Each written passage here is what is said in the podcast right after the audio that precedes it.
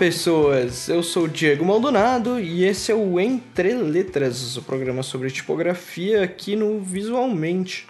A gente sempre traz pessoas do universo tipográfico para entrevistas.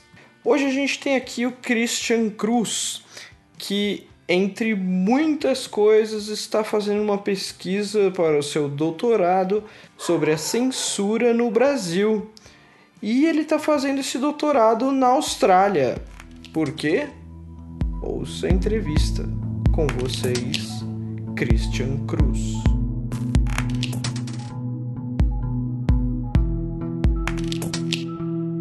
Olá, Christian, tudo bem? Olá, Diego, tudo bom? Tranquilo? Tranquilo. Como que você se apresentaria em poucos segundos? Em quantos segundos? Num tweet. Num tweet. no pique. Então, eu sou designer, professor e também consultor de, de design editorial. É, trabalhei muito tempo na, em editoras como diretor de arte, mais 10 anos, né? Passei por revistas como Placar, Info, DQ, passei também pelo jornal Diário de São Paulo e também sou type designer, né? É, fiz algumas fontes, quase todas por, por encomenda, né? Não, não tenho fontes no varejo. E hoje, mais nos últimos anos, comecei a me dedicar mais à pesquisa, até que chegou o ponto que agora tô acabei de começar um doutorado em design e tô, tô integral trabalhando só como uh, com, com o doutorado, né? No, comecei há três, três meses atrás em Newcastle, né? Na, na, na Austrália. Então acabei de me mudar aí, tô começando essa nova fase aí como pesquisador. É, lembrando aí que três meses atrás nós estamos em agosto de 2017 agora. Não, não sabemos quando as pessoas vão estar ouvindo esse programa. E então vamos lá, vamos fazer um, um, um, overall assim do seu do seu currículo. Então, entre 96 e 99 você fez o seu bacharel em design pela PUC do Paraná, certo? Isso é correto. Aí, em 2008 e 2009, você foi fazer o um mestrado em Typeface Design em Reading. Isso mesmo, lá, aquele mestrado que é, que é, é bem intensivo, né? É um, é um ano que é o que eu chamo de integral, né, o full time. Uhum. E realmente foi, foi, foi, um divisor de águas também na minha carreira de parar para pensar no que eu queria fazer, né? Foi, foi, bem interessante. E aí, então, como você comentou, atualmente, 2017, você está doutorando aí pela, em, em, design pela Universidade de Newcastle, na Austrália, correto? Exatamente, é. O pessoal sempre fala, imagina Newcastle na Inglaterra, né? Mas também tem uma, uma Newcastle na, na Austrália. É isso rola em todo lugar. Nos né? Estados Unidos também tem um monte de nome de, de, de cidade da Inglaterra. E, e no Brasil temos Londrina, né? Por que não?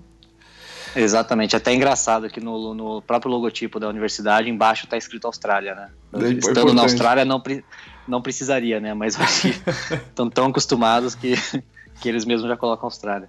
Pois é.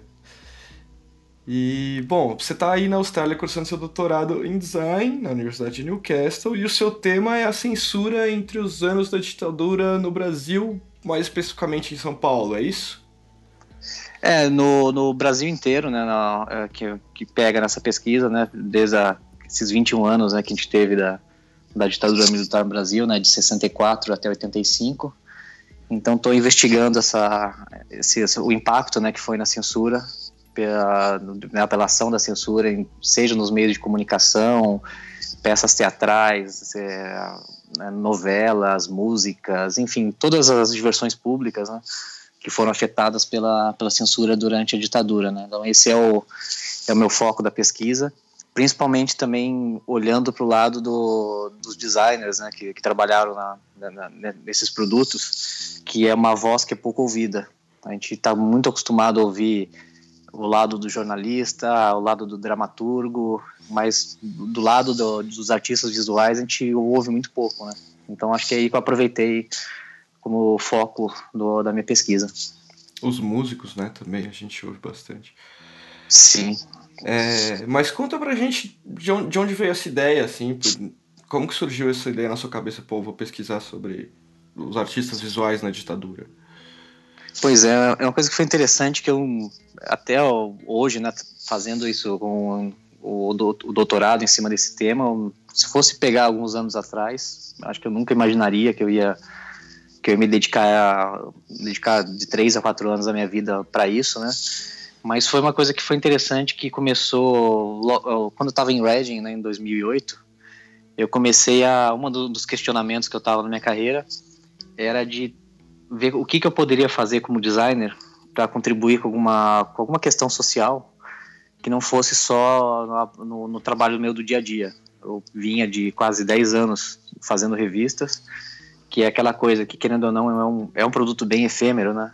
Você trabalha, você produz uma revista que é semanal, ou mensal, quinzenal, depois aquilo da, dessa vida útil, ela é descartada, o que é normal, e eu comecei a me questionar de ver o que, que eu poderia fazer que durasse mais, né? Algo que pudesse contribuir de, de outro jeito. E aí, a, até hoje, eu fico tentando lembrar qual que foi aquele momento, né? Que, pô, aonde que eu, que eu comecei a imaginar isso, mas eu não lembro, não, não da, da onde foi que exatamente começou. Eu sei que é, era quando eu estava em Red, eu comecei a, pes, a pesquisar, né? O que, que eu poderia fazer para contribuir, né? E aí eu comecei a ver primeiro o que, que eu tinha de, de habilidade, né? Então eu, eu comecei a pensar, falei, pô, tem uma experiência grande como designer editorial e também com tipografia. Eu falei, pô, será que tem alguma coisa com as duas coisas que dá para combinar? E aí, claro, com o design editorial a gente lida muito com o conteúdo, né? Então a gente aprende a lidar com, o conteúdo. E aí que eu comecei a pesquisar, eu, eu, eu pesquisei na época, foi uns arquivos que, que tinham acabado de ser lançados pelo governo brasileiro sobre a ditadura militar, né? Que começou em 2005, que começou com a Comissão da Verdade, que eles começaram a tornar público, né? Tudo que tinha acontecido na, na, na ditadura. E aí eu comecei a olhar para esses arquivos e ver o que, que tinha de o que, que eu poderia, né, como designer, contribuir. E é daí que veio essa ideia de investigar a questão da censura. E mas começou numa pesquisa, claro, bem informal, bem de tempo livre, né? Que era raro, raro na vida do designer também, né, ter tempo livre. e eu comecei a pesquisar, né, aos, aos, aos poucos, né, lá em 2009, e comecei a pesquisar esse assunto. E depois de um tempo me veio a ideia que falei, pô, eu acho que eu posso contribuir com isso na questão da de entender um pouco como que era a censura era feita. Esse projeto começou bem despretensioso, com que era só uma ideia tipográfica, né, de criar uma tipografia que se autocensurasse a partir de palavras usadas na, na época da ditadura. E aí comecei a pesquisar, né, as histórias, né, os casos né, que, que realmente, né, de como como aconteceu a, a censura. E aí eu percebi que tinha um monte de história por trás que merecia ser contada. Então eu vou pegar um exemplo, por exemplo, no, no, no, no, no Jornal da Tarde, que tinha, eles, eles de vez em quando, quando eles umas, algumas capas que eram censuradas no, no último momento, às vezes caía, calhava que era o, o que trabalhava no jornal, ele tinha que inventar alguma coisa para colocar no, na, na, primeira página né, do, do jornal. E o que acontecia é que às vezes eles inventavam, por exemplo, receitas de bolo, que é um, é um dos casos notórios né, do, do, Jornal da Tarde, que, uh, que era o Décio Caligari, que era o linotipista que trabalhava na, na época, o, o, famoso jacaré, né, como, ele, como ele era chamado no, no, no jornal. Ele inventou um dia, por exemplo, uma receita de bolo e colocou na primeira página do jornal. E até aconteceu no dia seguinte, né, de ligar, começou a ligar um monte de senhoras por, por diretor do, jornal, reclamando que a receita não funcionava. E aí, aí começou. Aí veio o, editor-chefe do jornal, falou com, com o Jacaré, falou, pô, Jacaré, o que aconteceu aqui, né? E ele falou, meu, eu inventei, era uma receita que não, não era para funcionar, era só porque tinha que preencher um espaço. Então eu comecei a ver que tinha histórias ricas como essa, que, que elas estão aí, né? Elas é, já foram contadas em algumas, algumas ocasiões, mas é, eu percebi que faltam mais histórias como essa que colocam o, o designer, né, o, o, o, artista visual no, no centro do, do, da história, né? Que é quase como a visão dele do, do, dos fatos, né? O que, que, como ele contribuiu com isso. Então foi isso que a partir daí que, que começou toda a pesquisa.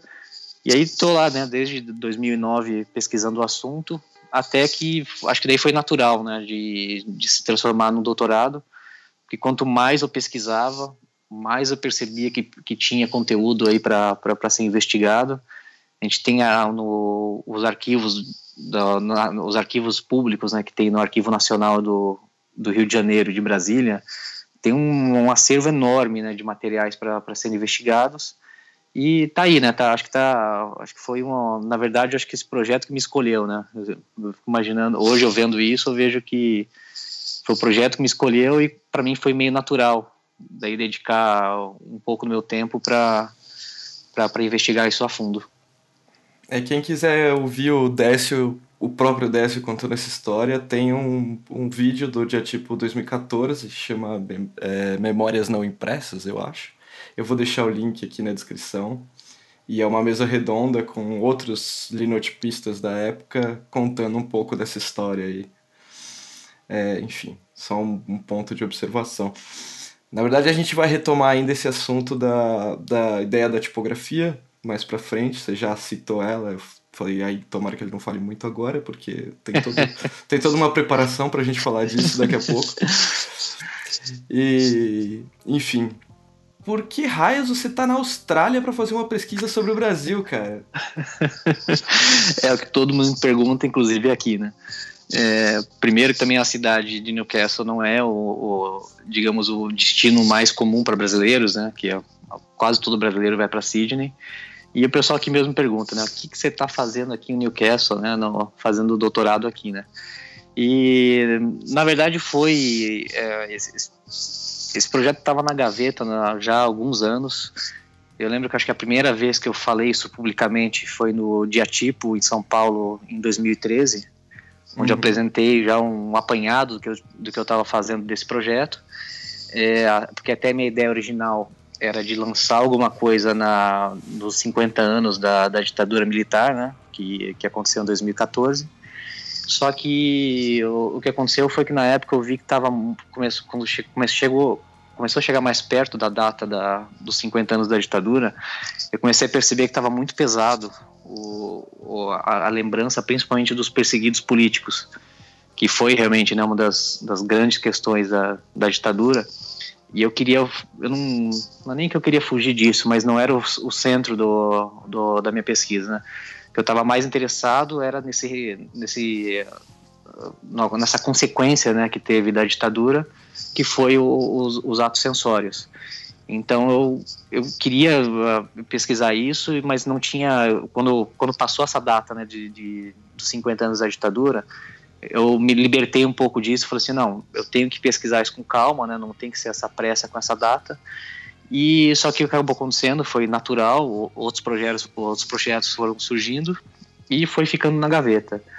Até que chegou um ponto que eu já estava imaginando que esse ia ser mais um daqueles projetos que a gente nunca tira da gaveta, né? E eu falei, pô, não, preciso me dedicar a isso. Aí comecei a vislumbrar isso como um doutorado, justamente que eu vi que a pesquisa, é, depois de ter feito uma pesquisa prévia no, no Arquivo de Brasília, eu passei alguns dias no, no, no Arquivo Nacional em Brasília, isso foi lá em 2014 que eu fiz essa pesquisa, eu percebi que, pô, tinha muita coisa para ser pesquisada. Então não era se eu fizesse uma pesquisa de um mês ou dois, ia ser muito leviano. E aí, naturalmente, foi me levando a, a entender que isso se encaixava muito bem no doutorado.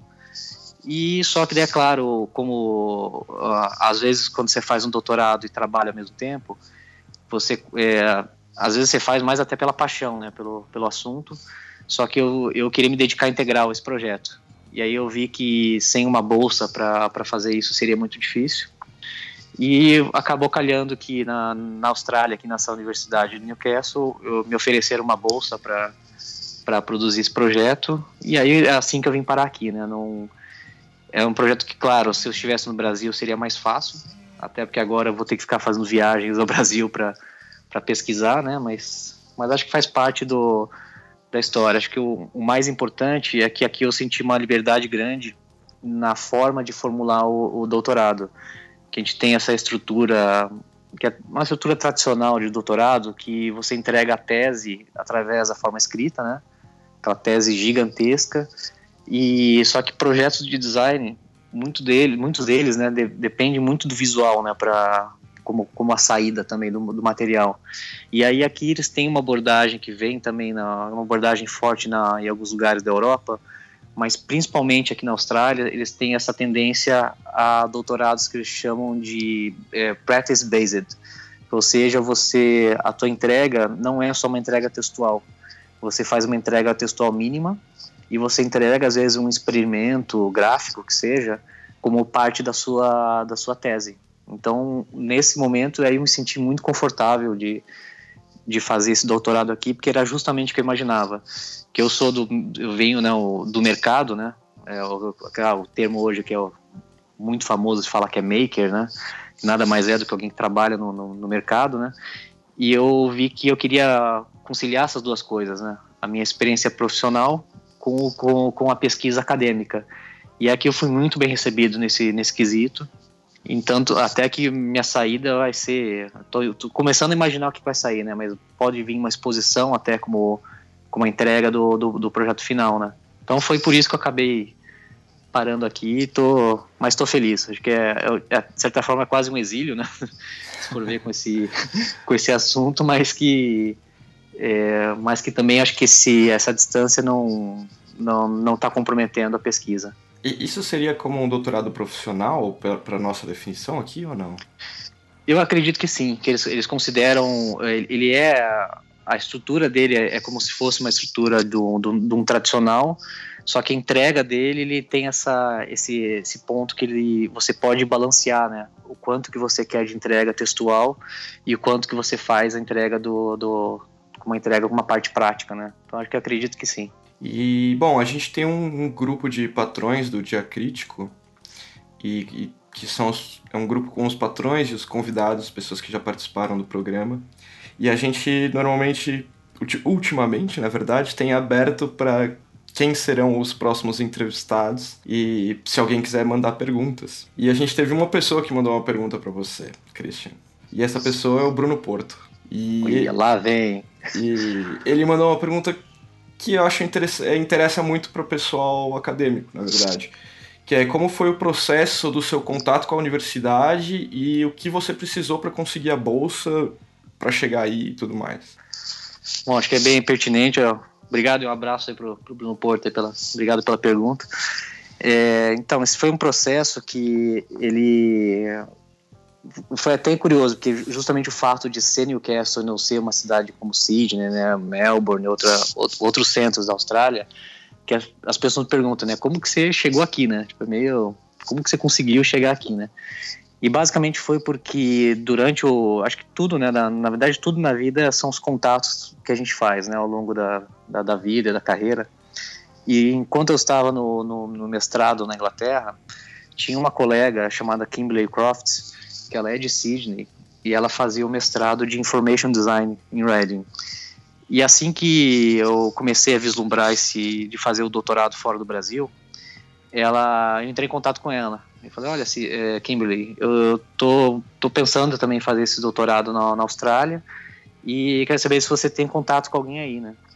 E ela falou, olha, é, tá uma coincidência, eu, eu fui procurado por um professor dessa universidade de Newcastle que ele queria que eu fizesse um doutorado, só que não era o momento para mim. Ela falou que eu estava na estava num momento profissional que ela não achava que era que era interessante fazer um doutorado, mas ela me falou, olha, se você quiser, eu posso passar o seu contato para ele e você conversar com ele, né? E aí foi isso foi no começo de 2016, acho que foi em janeiro de 2016 que eu comecei a conversar com, com ele, uma conversa por Skype. E foram alguns meses, foram acho que umas conversei acho que umas cinco ou seis vezes sobre, sobre, sobre o projeto. É, eu estava até meio no, no, começo, até na dúvida, justamente por ser um, pro, um projeto que é genuinamente brasileiro, né? O tema é um tema brasileiro, eu não sabia se interessava para eles, e também tinha essa dúvida se um tema que não necessariamente ele é o, o, o foco de estudo primário é design, mas é mais também história, sociologia, eu tinha dúvida se se interessava para eles, né? Mas foi muito, para mim foi muito interessante que justamente eu fiquei surpreso o quanto que eles entenderam e aceitaram nessa né, esse, esse, esse tema, né? E já e, e o quanto que me sugeriram de ideias também iniciais que contribuíram muito para o foco para o projeto.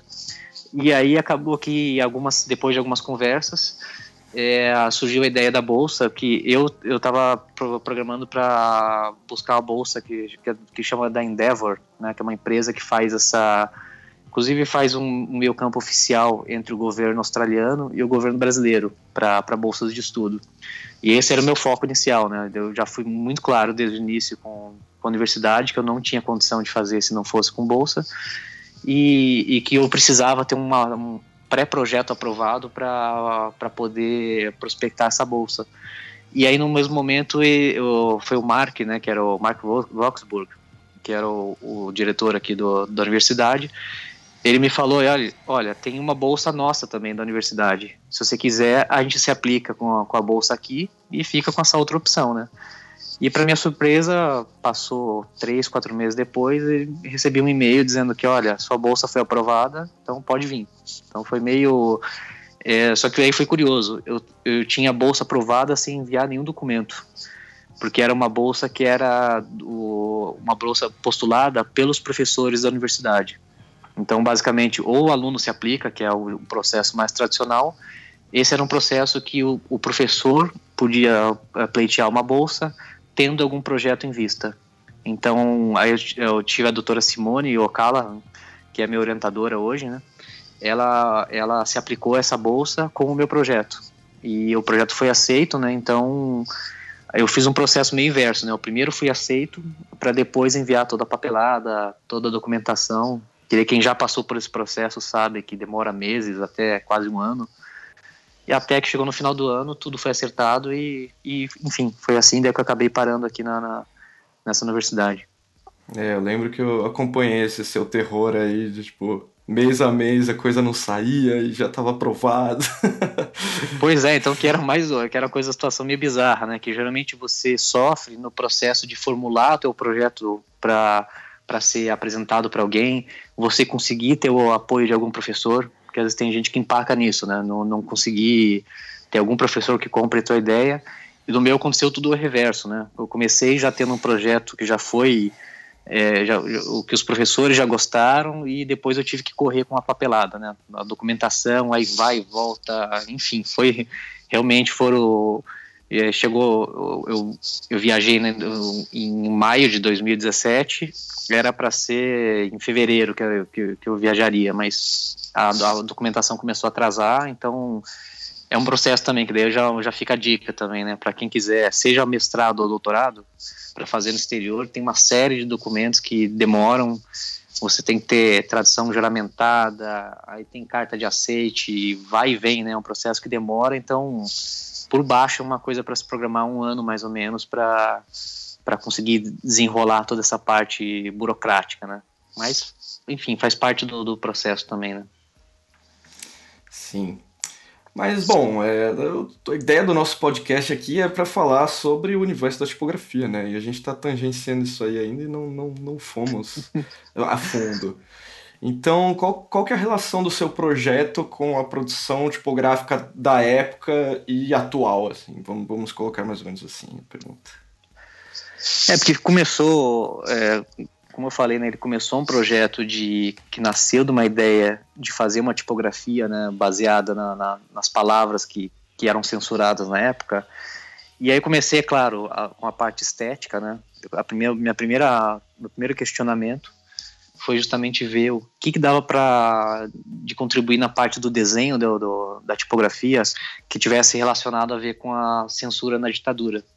E aí minha primeira reação foi comprar algumas máquinas de escrever, para que eu achei que eu, eu, eu, visualizei a máquina de escrever como um dos principais artefatos gráficos né, da, da época, seja para um dramaturgo quando escrevia uma novela, seja um músico, né, quando, quando compunha uma nova canção, é, os jornalistas também, né?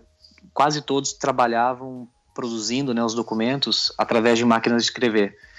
E eu comecei numa caça maluca aí de tentar achar qual máquina de escrever era a mais popular da época, do começo da ditadura, porque a gente está falando de 1964, né? E é uma coisa que eu, eu tive uma dificuldade enorme de, de traçar qual que era o, o modelo mais popular, porque, por exemplo, eu comprei algumas no Mercado Livre.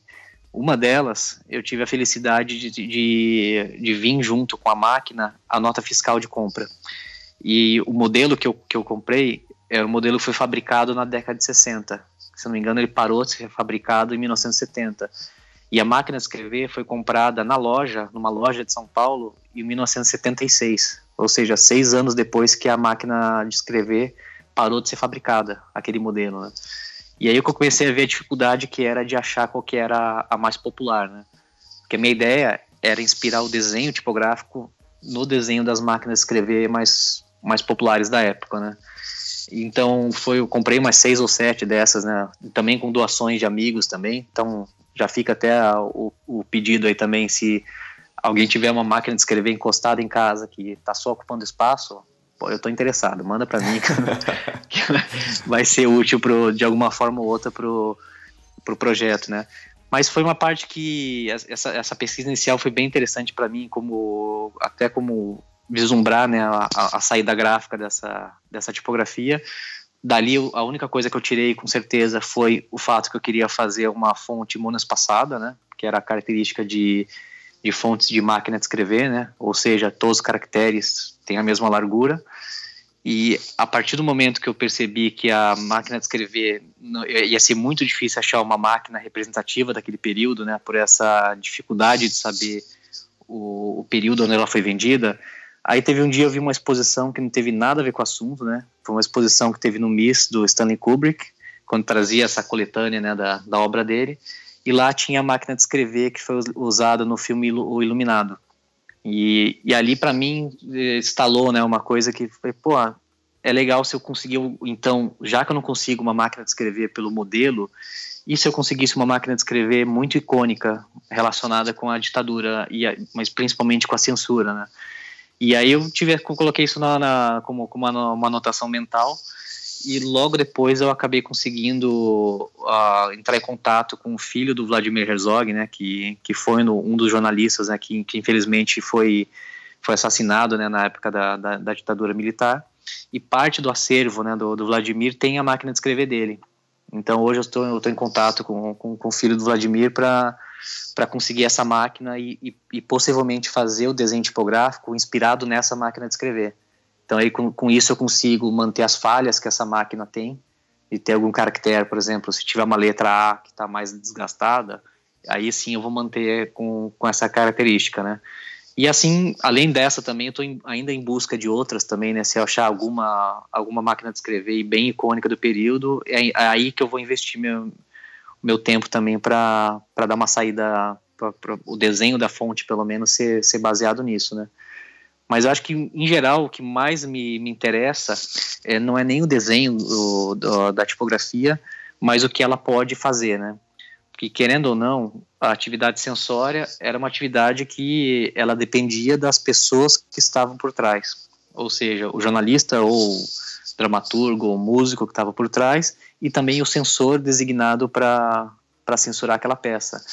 E aí, com isso, é claro, depende da interpretação da pessoa então ela depende do contexto, do, enfim, até do contexto da, da, daquela palavra.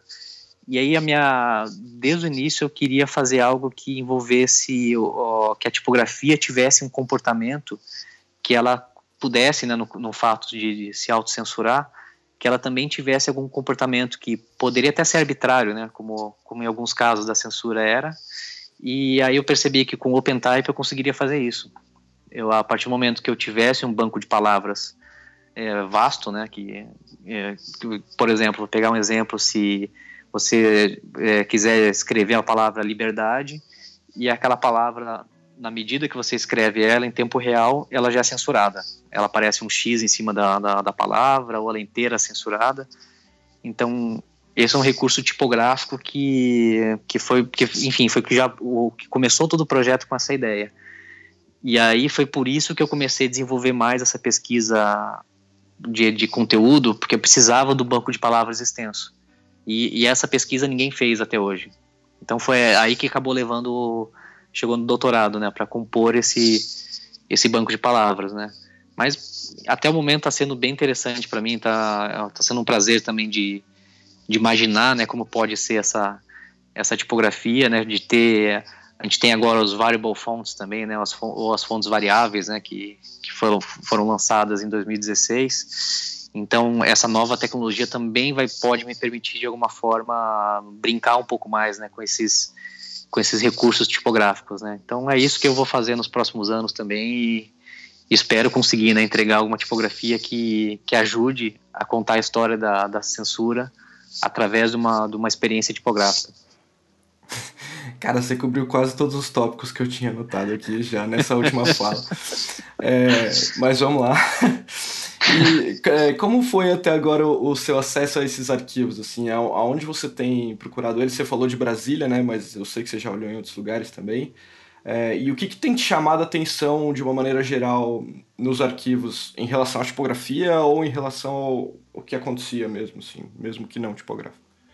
É, a gente tem dois é, grandes caminhos aí, né? Tem um esse que é do, dos arquivos nacionais, né? Que tem boa parte do acervo tem em Brasília e uma parte menor, principalmente relacionado à parte musical, parte de teatro e, e de carnaval também, né? Porque também o carnaval foi foi um grande alvo da censura também. Esse, essa parte de música, teatro e carnaval está no Rio de Janeiro, no, no acervo nacional do Rio de Janeiro. E o restante está em Brasília, né? Mas além desse acervo, tem os acervos particulares. Aí nesse caso a gente fala principalmente das editoras, né? A gente tem a, a editora Abril no, no acervo dela também tem uma coletânea, de, inclusive de cartas de correspondências né, entre os militares e a, e a direção da, da editora Abril, que eu, eu, já tive a chance de visitar, né, por ter, principalmente por ter trabalhado na editora por muitos anos, o meu acesso foi bem facilitado né, a, a esse material. E realmente, assim, eu achei fascinante justamente essa parte de, de ver os bastidores da censura, né? De você ver uma de vir uma ordem de, do, do ministro da Justiça para censurar algum conteúdo ou até um aviso, por exemplo, caso teve um caso na revista Cláudia que que eles avisaram que olha, se vocês tentarem fazer algo parecido como isso aqui de novo, nós vamos tirar a revista de circulação. E aí você tem, esse era o documento oficial, e aí você tem também a série de documentos que são as cartas de um diretor para o outro diretor da editora, tentando ver o que, que eles vão fazer, né? Era uma, quase um memorando, né? Dizendo, olha, e aí? Pô, pegaram a gente, né? O que, que a gente faz agora? É, paramos com isso ou tentamos fazer alguma outra coisa, né? Então acho que todas essas histórias são muito ricas, né? Acho que essa é parte dessas histórias que eu quero tra trazer à tona e eu espero que com a tipografia dê, dê para fazer isso, né? O Estadão também né, tem um acervo muito bom, inclusive para quem é assinante do Estadão, esse acervo eh, tem um acervo online mesmo, você consegue acessar. E também nos últimos anos começou a, a, a ser formulada uma vasta bibliografia né, sobre o assunto. Felizmente tem um monte de pesquisador né, que está dedicando seu tempo a, a esse assunto. É claro que geralmente é tangenciando mais para o lado textual, né, mais para o lado do conteúdo do que da parte gráfica, mas aí é onde que eu espero entrar, né, de, de conseguir é, tipo, tapar esse buraco aí dessa parte do, da parte gráfica, né. O que me chama muito atenção, principalmente nos acervos de, de Brasília, né, desse, desse arquivo nacional, é de ver o, como que era a parte gráfica desses, materiais censurados, dessas laudas de censura, né? Então, por exemplo, quando você tem uma, uma letra de música censurada, você tem do lado uma série de carimbos, que, por exemplo, tinha carimbos que eram, ou um carimbo que era com cortes, outro carimbo era vetado, então a gente tinha, ou apro aprovado, enfim, aprovado não tinha, né, era com cortes ou, ou censurado total, né, ou vetado completamente. E um monte de carimbos institucionais, assinaturas de censores, então, o próprio. Tinha umas cartelas, por exemplo, também, que eram de quando ia para televisão, antes de você passar o programa na televisão, você era obrigado a mostrar uma cartela que era. Nada mais era do que uma aprovação da censura para aquele programa ir para o ar. Então, era, o canal de TV era obrigado a colocar aquela cartela. Então, essa o próprio visual, né, o próprio design dessa cartela e, e desses outros elementos é uma coisa que eu, que eu estou investigando, né? Que acho que é uma coisa que que acho que essa parte da cultura gráfica também é uma, é uma coisa que está tá muito é, ligada com esse assunto e, e, eu espero contribuir, né? Como designer, acho que é aí que eu posso contribuir, né? De trazer um olhar para isso e tentar trazer isso à tona na, na, no resultado final da, da dissertação. E você já chegou a descobrir quem desenvolvia esses carimbos, essas coisas todas? Não, uh, é uma coisa que é bem, realmente é, é, dificilmente eu vou conseguir descobrir quem, quem fez. É, a gente tinha, inclusive, não era centralizado em uma cidade só, era naquela época, principalmente no começo da, da ditadura, o, a questão de a censura ela era distribuída por estado. Então, por exemplo, o arquivo do, do, do, do DOPS em São Paulo era diferente do arquivo do Rio. Era quase que uma repartição pública separada mesmo, né? Uhum. Então, eu acredito que cada estado tinha até, produzia seus próprios carimbos, tinha seus, uh, seus próprios procedimentos, né? É isso que eu estou investigando agora, né? Comparando um com o outro, para ver o que difere, o que é igual. Eu sei uma coisa que eu estou bem interessado agora, era que nessa última visita que eu fiz no, no Arquivo Nacional de Brasília, e foi ver o, o, documento do AI-5, né, que foi esse ato institucional que, que decretou a censura prévia à imprensa, né. Então esse foi um dos grandes atos, né, da, do governo de, do, da ditadura. E esse documento foi feito também numa máquina de escrever, e eu estou tentando até descobrir qual é qual era até a fonte né, que foi utilizada da, e, e, principalmente o modelo da máquina de escrever, mas ainda não descobri. E é uma pena até que, inclusive, que o, o documento que a gente acessa, como um documento que já está digitalizado, aliás, isso é uma coisa interessante também, né? Muitos documentos já estão digitalizados ou em processo de digitalização. Então, a, a, o segundo Arquivo Nacional, até o final do ano, quase todos esses documentos vão estar disponíveis de uma forma digital. Então, ou seja, de qualquer lugar do mundo, inclusive da Austrália, você consegue acessar eles. Acho que é o lado bom, né? Só que daí esse documento do AI5, eu acessei ele para tentar ver qual que era a, a, a, fonte e eu não consigo ver pelo documento digitalizado porque ele foi colocado no processo de OCR, né? Para você já ter essa, ah, esse reconhecimento digital. E por conta disso, eu não consigo visualizar direito o, o, a, a, fonte né, que foi utilizada lá, né? Tá então, tipo até em Arial 12. Exatamente, então é uma fonte meio genérica, né? Então só quando você tira o zoom do documento, você consegue ver o direito original. Quando você dá um zoom muito grande, você é, ele já vira uma versão já que já foi rasterizada, né? Eu até pedi para eles, né? Olha, eu quero ver o original, então. Mas no, infelizmente, quando eu visitei o acervo da última vez, ele estava no Rio de Janeiro, não estava em Brasília o documento. Então eu tenho que, espero que da próxima vez que eu visitar, ele esteja em Brasília. Aí eu consigo, vou pleitear o acesso a ele para poder para poder ver qual fonte que foi utilizada, né? Mas acho que é isso, tem pequenas coisas que foram. É, aí entra, entra também na parte de ilustração, entra. Que, que a, a, principal questão, acho que é mais também relacionada ao layout do, do, do, das peças gráficas. Porque era uma das coisas que o, o governo não permitia era que você contasse, no caso das, do, das revistas e jornais, que você contasse aos seus leitores que aquele documento, aquela matéria foi censurada. Ou seja, você era proibido de contar que, que aquela matéria foi censurada. Só que acontecia, muitas delas eram censuradas no, no último momento. Se, e aí eu imagino, se hoje em dia, se você imagina você está para enviar para o material para gráfica, alguém corta uma, uma, uma, nota né, de uma sessão no, no, último momento, você vai ter que se virar para conseguir colocar outro conteúdo, né? hoje até é mais eu ia é, levantar esse ponto agora. Falei, porra, hoje em dia já é foda, imagina que ele, que, tipo, se saísse, a galera vai presa. Exatamente. Então acho que tinha toda essa questão, né, de você ter. E, e essa é uma coisa que eu estou investigando, né? O quanto que o, os designers sofriam naquela época de ter justamente essa pressão, né, de você não poder não poder revelar né, que aquele conteúdo foi censurado, imagina fazendo isso em tipos de metal, por exemplo, ou fotocomposição, que seja também, que hoje em dia é muito fácil, né? Nos no softwares digitais, você, no, por exemplo, no InDesign, você aumenta a entrelinha, você, enfim, você rouba no jogo de, de diversas maneiras, aumenta uma foto um pouco, e naquela época era muito difícil fazer isso, né? Então daí que veio que, que às vezes tinham que criar umas soluções gráficas que justamente para não correr o risco de ser preso, né? Imagina, você não é não é o risco de ser demitido, né? Você podia uhum. correr o risco de ser preso por você estar tá tentando contar ao leitor que, que aquilo foi censurado.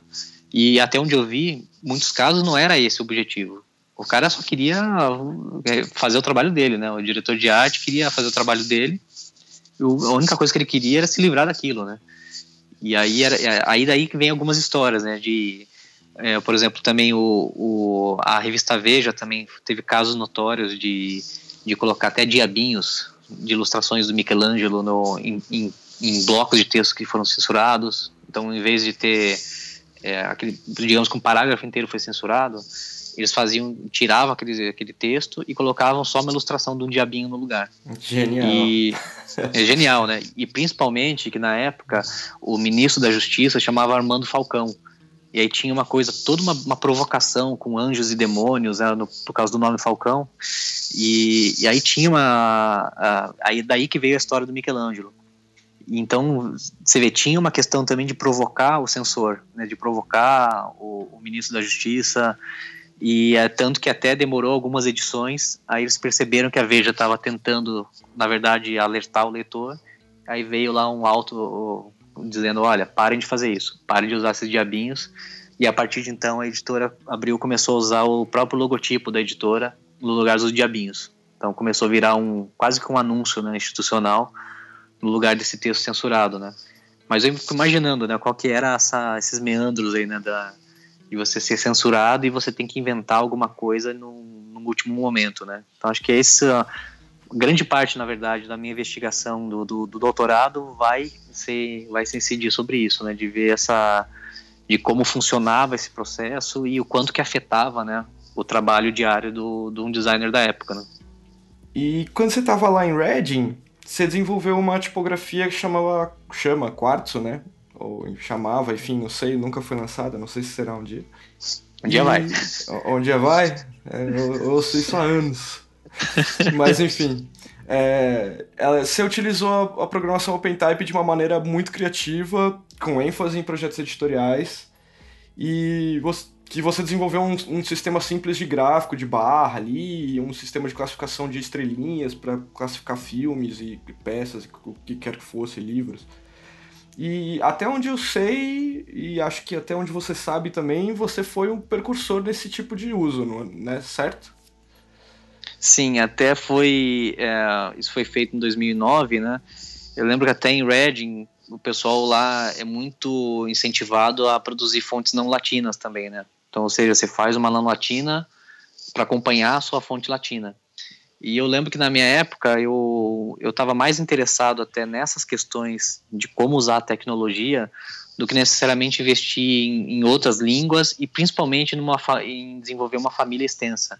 Por exemplo, a minha acho que foi uma das únicas fontes que teve nos últimos anos que não tinha itálico no, no, no set básico do que foi entregue, né? Eu, em vez de fazer o itálico, eu fiz código de é, gráficos de barra, né? Então, uma coisa que na época até os próprios colegas falavam, né? Pô, meu, o que, que você está fazendo com, com, com gráfico de barras, né? Numa fonte, né? Mas era justamente como eu sempre olhei tipografia como um jeito de você é, de melhorar até o, o trabalho, né? A produção, né? O workflow, né? De, de quem trabalha com, com, com criação de peças gráficas. E aí eu acho que aproveitei minha experiência como diretor de arte também de, de revista para poder ver o que, que eu, como, como diretor de arte de revistas, o que, que eu sentia falta em tipografias. E aí, que eu estou falando não só do estilo, né, ser a, a estética da, da letra, mas como funcionalidade. E aí eu sempre, desde que surgiu o OpenType, eu, eu sempre tentei olhar para a tecnologia como um jeito de resolver problemas de projetos de design. Então a Quartzo nasceu daí, né, essa ideia de melhorar um pouco né, o uso de, de, da, da tecnologia né, no, no, no, no processo de, de, de, criação de peças gráficas. E ela teve esse, aí veio essa ideia né, de, de criar, por exemplo, esses gráficos de barra, que nada mais era que você digitava uma porcentagem, por exemplo, 87%, e automaticamente isso era substituído pelo, pela barra da porcentagem. Eu lembro que na época não tinha né, nenhuma fonte lançada ainda sobre o tema, a primeira que apareceu no mercado, e hoje acredito ainda a única né, no mercado, chama Chartwell. Ela foi lançada primeiramente uh, de um jeito é, autoral, né, foi numa pequena foundry, e depois ela foi comprada pela Fontshop. Aí hoje a versão que vocês encontram por aí é a FF Chartwell, uhum. mas ela foi feita acho que dois anos, ou de dois a três anos depois da minha fonte. Foi até curioso que uma, num dos congressos que teve por aí, o, o TypeCon, né, que é o congresso de tipografia norte-americano, se não me engano foi em 2013, eu, que eu fui palestrar no, no, nesse congresso e coincidentemente eu conheci o autor dessa fonte. E foi num, naqueles happy hours que teve pós-evento. Eu lembro que na hora ele ficou meio assim, até de se apresentar para mim, né? Não, não, queria falar muito. Que daí falou, pô, né, eu fiz aquela fonte tal na Charter. Ele ia achar que ia ficar bravo até de ter sido ter, dele ter feito algo que eu já tinha pensado antes, né?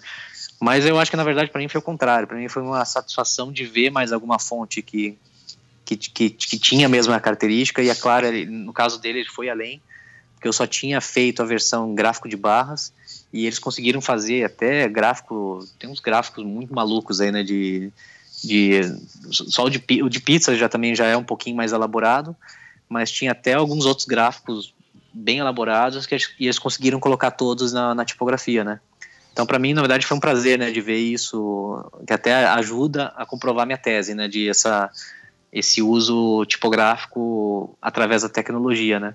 Então, sempre foi algo que sempre eu, eu sempre gostei de olhar a tecnologia, né, como para resolver os problemas. Na, na, outro caso foi com a, com a, com a minha, minha, fonte famosa brasileira também, né, que já faz já uns 18 anos que, que a fonte existe, mas que eu também inventei um recurso de condensar as fontes no final da linha, né, então, ou seja, de simular aquelas placas vernaculares que sempre falta espaço né, para quem está fazendo a placa e as últimas letras ficam comprimidas. Foi também a mesma, foi a mesma abordagem, né? Eu queria fazer algo que condensasse automaticamente. Demorou 10 anos para conseguir isso e, e, e, só consegui também porque eu tive a sorte de ter o Fernando Caro, né? Que hoje é um, é um dos líderes do, da, da Automag no, no Brasil ele, na época, estava trabalhando comigo no, no, meu escritório e ele conseguiu fazer esse recurso. Né? Então, acho que teve essa. Acho que o importante é, mais do que você dominar a tecnologia, no caso da, da, da, da programação em Python, é você saber o que você quer, o que você quer fazer, né? Você ter uma ideia e aí sim vislumbrar como isso pode ser resolvido. Aí, se você não souber a parte técnica, você consegue ou você eventualmente descobre como resolver, ou você contrata alguém que sabe fazer gente tem hoje um monte de gente especializada só em tecnologia de fontes. Então acho que essa também acho que é um grande barato, né, da tipografia de você imaginar fontes que tenham comportamentos, né, que elas tenham que acho o melhor jeito de dizer é isso, né, um comportamento tipográfico diferente, né. Então acho que isso que esse comportamento daí que acho que veio também essa ideia desse projeto da censura, né, de ele nada mais do que começou com vislumbrando o que tecnologicamente era possível fazer. Eu acho que a tipografia sozinha, só o desenho, ela não é nada. Acho que o importante é mais o que ela faz e porque que, aí que foi assim a minha minha felicidade de constatar nesse projeto do, do, da censura é que a tipografia na verdade ela vira um, meio de contar uma história então ela, ela em si eu vislumbrei ela inicialmente como fim que ela sendo olha vamos experimentar a tipografia e esse seria o fim mas hoje eu consigo enxergar isso né que na verdade ela vai ser um meio de contar um período nosso, né, tenebroso da nossa história, mas que através da tipografia, né? Então, para mim, ela, ela, se transformar num meio de contar uma história foi para mim a, a maior satisfação que eu tive até agora. Né? Bom, bacana. Eu vou em aqui nos links embaixo vai ter várias referências sobre coisas que o Christian comentou aí. A gente tem um dia crítico sobre máquinas de escrever. A gente tem um dia crítico sobre infografia, que, que a gente comentou sobre a Chartwell e também citou a Quartzo, no caso. E, enfim, vai ter várias referências aqui embaixo, vocês podem, de coisas que falamos ao longo. Eu não quis interromper o Christian aí, mas é, tem, temos assunto para, para, ir em frente com, com, todo, com vários detalhes aqui que o Christian comentou. É, e, e aí, só para contar essa historinha do, do Diatipo São Paulo 2013, que você apresentou esse projeto, né? A gente foi almoçar junto um dia, e na época eu organizava o Diatipo, você me contou dessa história, de, que você estava planejando essa história do, da tipografia para censura. Pô, gostei muito da ideia, levei para o resto da organização. E a gente fez, você fez uma palestrinha ali, acho que foi uns 15 minutos que você falou e tal. Isso. E essa foi uma das palestras que a gente perdeu o, o vídeo. Então, teve quatro palestras que não, tem, não estão no YouTube do dia tipo 2013. E essa é uma delas. Então, quem tava lá viu, quem não tava, azar. É, é que não tava, vai ter que esperar um dia se eu fizer de novo, finalizando esse projeto, né? Quem sabe no futuro aí. Aí, senão vai virar lenda, né? Do, ah, não. Falei, será que existiu ou não? É, com, não, com certeza. Você, você falará sobre esse projeto novamente, mas não vai ser aquela versão original. É. Não, e acho que é legal, assim, justamente para mim foi. Eu, eu, fiquei muito feliz né, com a chance de falar desse projeto no, no Diatipo, porque geralmente os, as palestras que eu fazia eram sobre só sobre questões de profissionais, né, só fontes que foram desenvolvidas ou teorias sobre tipografia, mas esse era um que era inteiro sobre pesquisa, né? Era uma coisa que estava, que era uma coisa que você vê em 2013 eu já estava levando isso bem a sério. E eu, enfim, eu queria começar a dar mais saída nesse material. Então foi um jeito para mim de, de externar isso, né, de uma comunidade que é claro é o melhor caminho, né, o melhor lugar para para falar sobre isso, com certeza no dia tipo. Então para mim foi muito feliz de ter a chance. Ali eu já tive muitos feedbacks interessantes, né, de pessoas que começaram a sugerir algumas coisas. Acho que esse projeto é claro, inclusive ele está aberto, né, para quem quiser participar de, da forma que seja, é, quem começar a, é, olhar esses materiais de censura, vocês vão ver que tem muita, muita coisa mesmo, né, para ser para ser observada, né, analisada. Então acho que tem espaço para para participação, mas acho que é legal justamente essa essa interface, essa conversa, né, com com a comunidade, né? Acho que é isso que engrandece o projeto, que sozinho não, não há nada, né? Se não, é, o objetivo disso é que depois as pessoas olhem para essa tipografia, usem ela, mas na verdade com, começa a se questionar, né, um pouco sobre como foi esse de como foi esse período, né, contar é, praticamente contando um pouco da nossa história, né, da, da história do país com através de uma, de uma, de uma peça gráfica, né. Então acho que isso que é esse é um dos meus grandes objetivos, né. E até só para também complementar uma coisa que você falou também agora da questão do da, dessa dessa questão tecnológica, é, que eu acho que uma das, uma das coisas também que eu acho que vai ser mais interessante da fonte vai ser mais além do que censurar. Em alguns momentos ela vai, ela, você vai escrever um texto e vai aparecer outro, que era é uma das coisas que acontecia também com muita frequência na, na, na ditadura de você, principalmente na parte musical, né?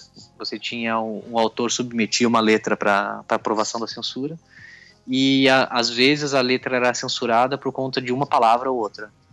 E é o que acontecia, em alguns dos casos, eles permitiam ao, ao autor para você trocar aquela palavra, para que a, a, a, letra fosse aprovada, né?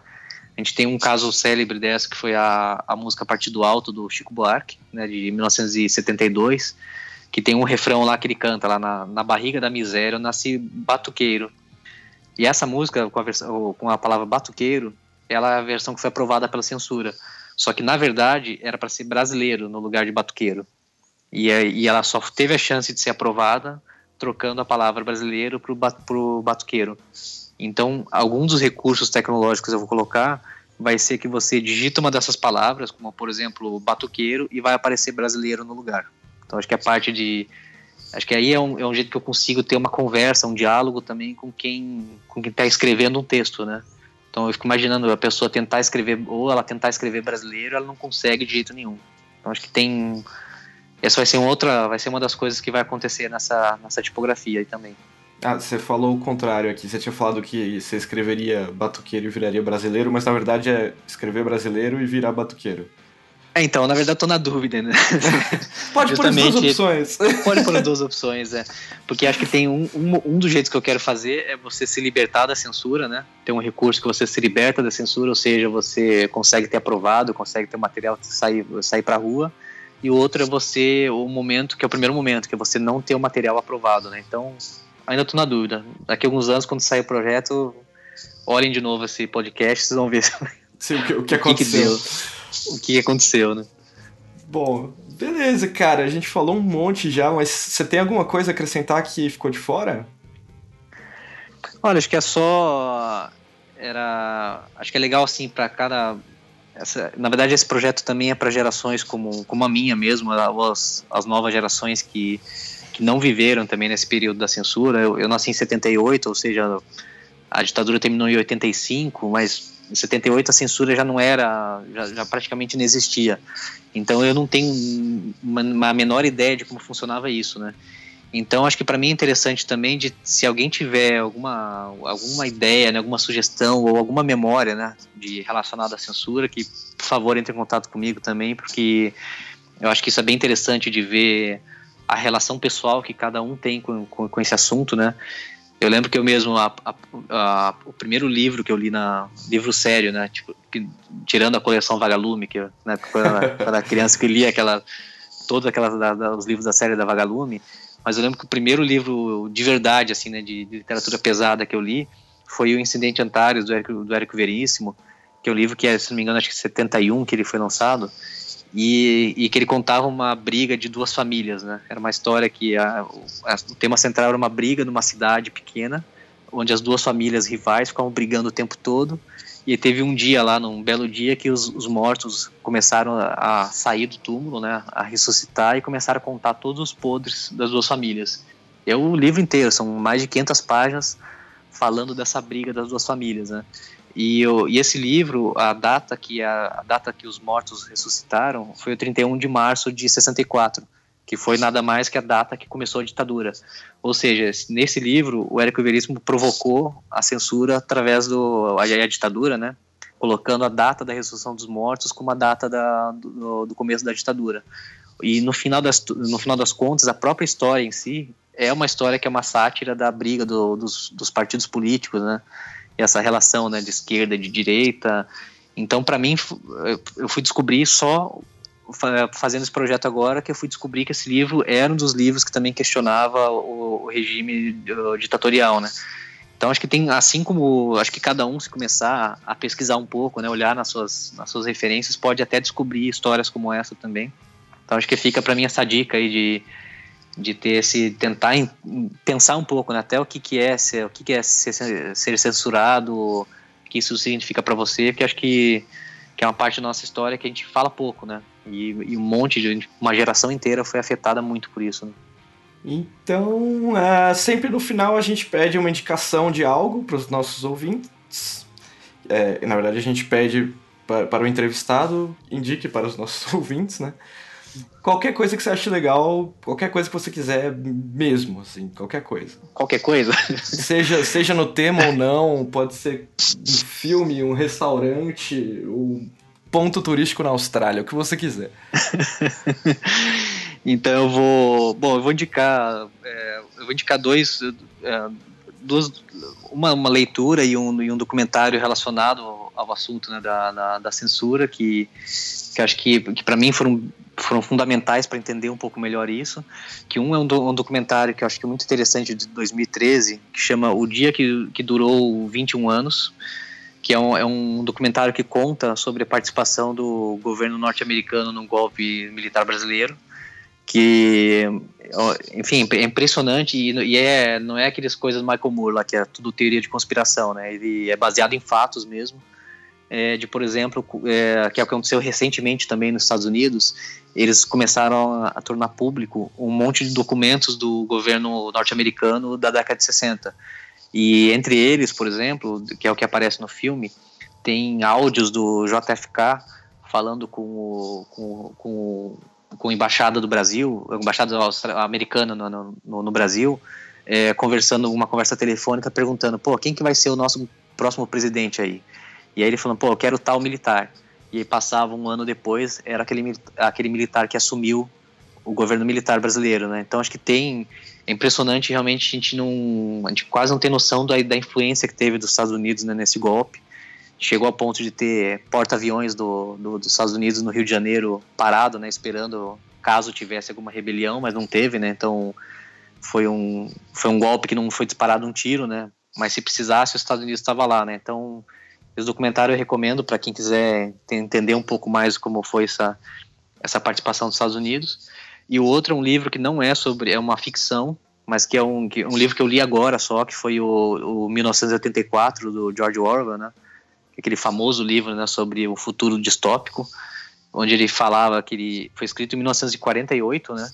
Mas ele, ele vislumbrava como seria o mundo em 1984, é, governado por um regime totalitário onde você, você não tinha liberdade nenhuma de, de, se de se comunicar, de se expressar. E foi, primeira, foi uma das primeiras, na verdade, uma das primeiras bibliografias né, que eu li do, relacionado ao, ao, assunto. E é impressionante o quanto que eles acertaram, assim, de coisas que aconteceram no, na ditadura brasileira, né, na, na parte de censura, e que mesmo sendo uma ficção escrita, né, com muita antecedência, mas que, que teve muito a ver também, né. Então acho que esse, esse foi um é um livro que eu recomendo bastante também, né? Ah, e para fechar também uma dica de Austrália, né? Já que para fugir um pouco do, do, só do assunto censura, é a parte culinária. aquele milho, né, que a gente come, milho cozido, a gente no Brasil só come com sal, né? Às vezes tem gente que passa um pouco de manteiga também, né, em cima. Mas aqui o pessoal experimenta, eles comem esse milho com um pouco de sal também, mas colocam páprica em cima. Experimentem, por incrível que pareça, é bom. páprica doce ou páprica picante? A, a, doce. Se quiser picante também até pode funcionar, mas eu só eu só fui na doce até agora. Mas primeira vez que eu olhei, eu falei, não, isso aí vai dar ruim, né? Não vai funcionar, viciei. Então fica, ah, fica a dica. Cara, é louco isso, né? Mas continuando na culinária aí, fazendo um, um merchan de graça. O, Outback usa muito páprica também, cara. Talvez seja uma coisa comum de Austrália, apesar do Outback ser bem pouco australiano, na verdade. É, olha, eu acho que sim, eu acho que tem mesmo essa. Eles usam bastante, né? Bastante. vários, vários pratos, realmente, que, não, que eu nunca imaginar usar eles. Tanto que uma das primeiras coisas que eu comprei aqui, né, de condimento foi a páprica. Não, não tem nem. É páprica e sal para tudo. Tá certo. Cara, boa sorte aí na Terra dos Cangurus. Muito obrigado pela nossa conversa com 13 horas de diferença de fuso. Já é uma da manhã aí, né? É um pouquinho, já quase meia-noite, é. Meia-noite, meia-noite. Isso. É, é, 13 horas, não, enfim. Não, na verdade são 11 horas. 11 horas de diferença, mas faz um estrago, viu? Essa diferença. tá certo. É uma coisa que é engraçada que qualquer eu não consigo mais interagir em rede social, por exemplo, né? Porque Passou, quando eu olho os posts, já todo mundo a lista de tipografia, né? Um grupo de WhatsApp, qualquer coisa.